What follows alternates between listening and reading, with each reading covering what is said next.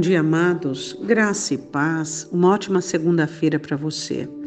Que no dia de hoje você possa ser guardado, livre, protegido e que a mão do Senhor esteja estendida sobre a sua vida em todo o tempo. Não esqueça de manter limpo o seu coração e quietude na sua alma, né? Em dias de hoje nós precisamos ser muito é, cuidadosos com respeito a isso. Hoje quero falar também com você sobre um assunto muito importante, sobre a murmuração. É, o falar mal, o desdenhar, o reclamar, o fazer conotações negativas, isso não vem de Deus. Se você não tiver algo de bom para falar sobre alguém ou algo, então que você não fale, né? Se nós cantássemos mais louvores, se nós adorássemos mais, eu acredito que nós falaríamos menos mal de coisas ou pessoas. Por quê? Porque é, a palavra do Senhor diz que os murmuradores eles não entram na terra da promessa. Por quê? Porque eles difamam as coisas de Deus. Existem obras de Deus que não estão terminadas. Existem obras de Deus que estão no começo, no meio. Existem obras que estão para terminar, existem obras terminadas. Então nós não podemos falar de coisas quando nós não sabemos. O que, que você sabe sobre a sua vida? As coisas ruins que acontecem com você, elas irão realmente melhorar com uma conotação negativa? Claro que não. A canção que o diabo gosta de ouvir é a murmuração. A murmuração é a canção que Satanás quer ouvir. Por quê? Porque a murmuração ela sentencia você a maldição. Em Números capítulo 11, nós olhamos as murmurações dos israelitas e eles começam a reclamar ao ouvido do Senhor, e a ira do Senhor se acende. O fogo do Senhor arde entre eles e consome os que estavam na última parte do arraial. E o povo clama a Moisés, e Moisés ora, e o fogo apaga. Aquele lugar se chamou Taberá. Por quê? Porque o fogo do Senhor se acendera. Mas no capítulo 11, versículo 4, você encontra assim, ó.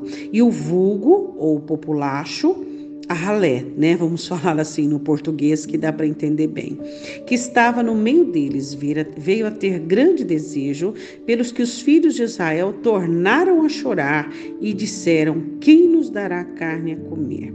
Então você percebe que mesmo depois que o fogo se acendeu, que muitas pessoas morreram, o populacho, o vulgo, a ralé, as pessoas que vieram, saíram de Israel, saíram do Egito junto com Israel, Pessoas que não tinham temor, que não conheciam a Deus, começaram a reclamar. E você sabe como é contagiante a reclamação? Claro que sabe. Você sabe o quanto que contamina uma murmuração? Claro que você sabe.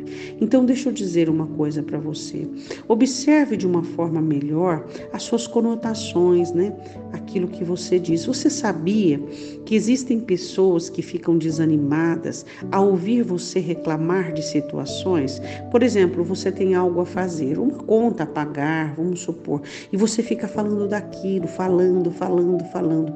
A outra pessoa que ouve, ela fica desanimada, né? Ela fica num contexto assim apático. Por quê? Porque quem é que fica animado e fica bem, que consegue conservar o ânimo diante de pessoas desanimadas? Somente pessoas que têm uma estrutura totalmente é, própria e rudimentada.